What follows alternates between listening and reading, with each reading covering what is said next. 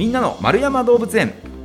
この番組は1951年の子どもの日に開園し多くの人に愛され続けている札幌市丸山動物園のポッドキャスト番組です。飼育員さんのお話を聞いてあなたも動物博士になっちゃいましょう。さあということで月の最後の放送では動物園の裏側を伺っております。今月の知ってるようで知らない丸山動物園の話。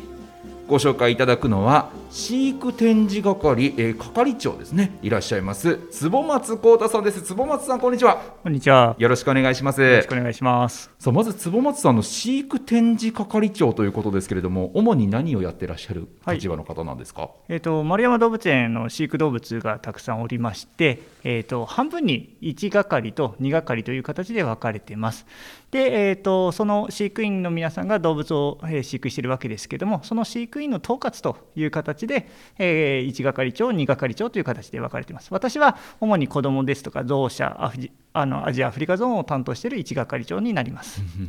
じゃあ、実際にこう現場で飼育員さんとしてこう動物にこうついてって感じではないんですか？そうですね。あの、どちらかというと、えー、動物の搬入ですとか、まあ、飼育員さんがこういうことをしていきたいというところのサポートをしていく、まあ、そういったところの影の支え役という形でしょうかね。なるほどなるほどさあえじゃあもともとは飼育係さんとして働いてらっしゃってってことですか？そういう経歴の方もいるんですけど、はいはい、私はちょっと別の札幌市の別の部署から来てあそうなんですね、はい、えじゃあそんな、えー、坪松さんに伺っていく今日のお題ですが丸山動物園にアライグマがやってくる。ね、なんかあの非常にアライグマがやってくる可愛らしい動物がやってくるんだなということで楽しみだなと思うんですけれども。そうですね。アライグマといえば、うん、ラスカルのいや出しちゃいましたけど、めちゃくちゃ可愛いですよね。はい、うん、あのイメージがすごい強い動物ですね。はいはい、でまあもともとそのイメージが皆さんに強いのか、はい、実は結構凶暴で、えー、獰猛な生き物でもあるんですよ。そうなんです。見た目にそうですね。見た目に反して。反して。えーあの北海道でもですねあのラスカルが流行った後に結構日本全国でペットにする方がいらっしゃいまして、はい、まあ、それが逃げ出して野生にすあの住み着いて増えて困っている動物という形で知られています。なるほど。え、もともとはじゃあアライグマというのは日本とか北海道にいない動物なんですか？そうですね。あの北米の北アメリカに、えー、生息する動物になります。ほうほうほうただ北米の環境に合うから別に北海道でも暮らすは暮らせちゃうわけなんですね。そうなんですよ。実はですね北米といってもこの北海道のちょうど恵庭市と同じ緯度あたりの地域に住んでいる動物でまさにこの北海道の気候がぴったしあったんですあなるほど。本来いるべきじゃないのに住み着いたら住み着いたら快適なわけですね。そうなんですよ。へえで例えばそのねあんまりこう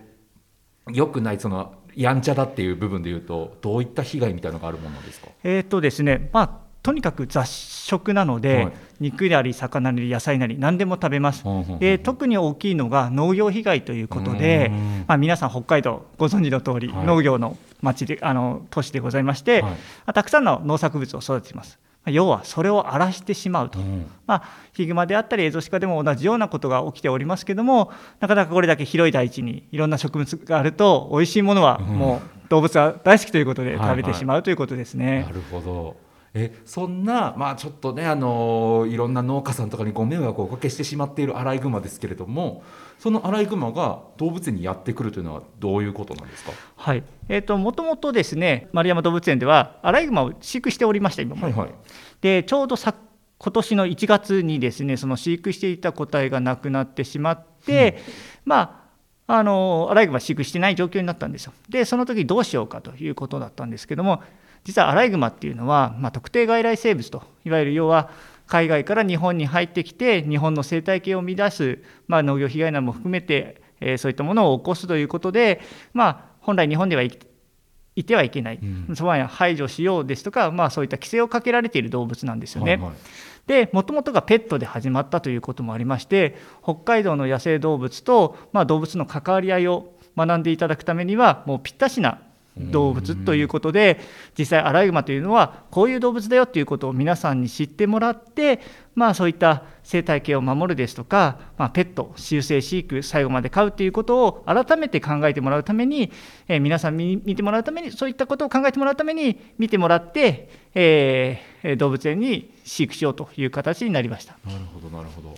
えー、じゃあ本当にただ可愛いっていうねイメージを持ってる人も多いかもしれないですけどそうじゃないんだよっていう現実をちゃんと知ってもらうと。そうですね。まあ、えー、可愛いだけじゃ動物は飼えないっていうことですね。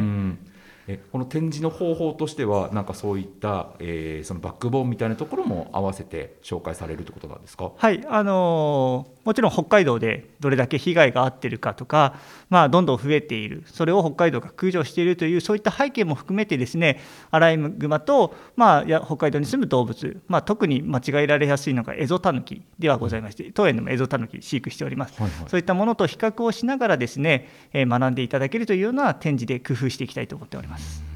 まあ、でもね動物にはね正直連れてこられてね勝手になんか離されちゃってとかっていうのでもともとは罪はなないわけですよね。その通りですね。例えばこう野生化しちゃってるアライグマを見つけるみたいなタイミングってあるんですかね？世の中の人たちって。まあ、あの札幌市内でもアライグマを捕獲されておりますし、目撃自体はございます。ですからまあ普通に生活してて見かけることがあるかもしれないですね。あのもっと生息たくさん数が多い地域に行けばそれほど頻繁に見かけるのかもしれないですけど札幌市内ではそこまで多くないかもしれないです。ただあの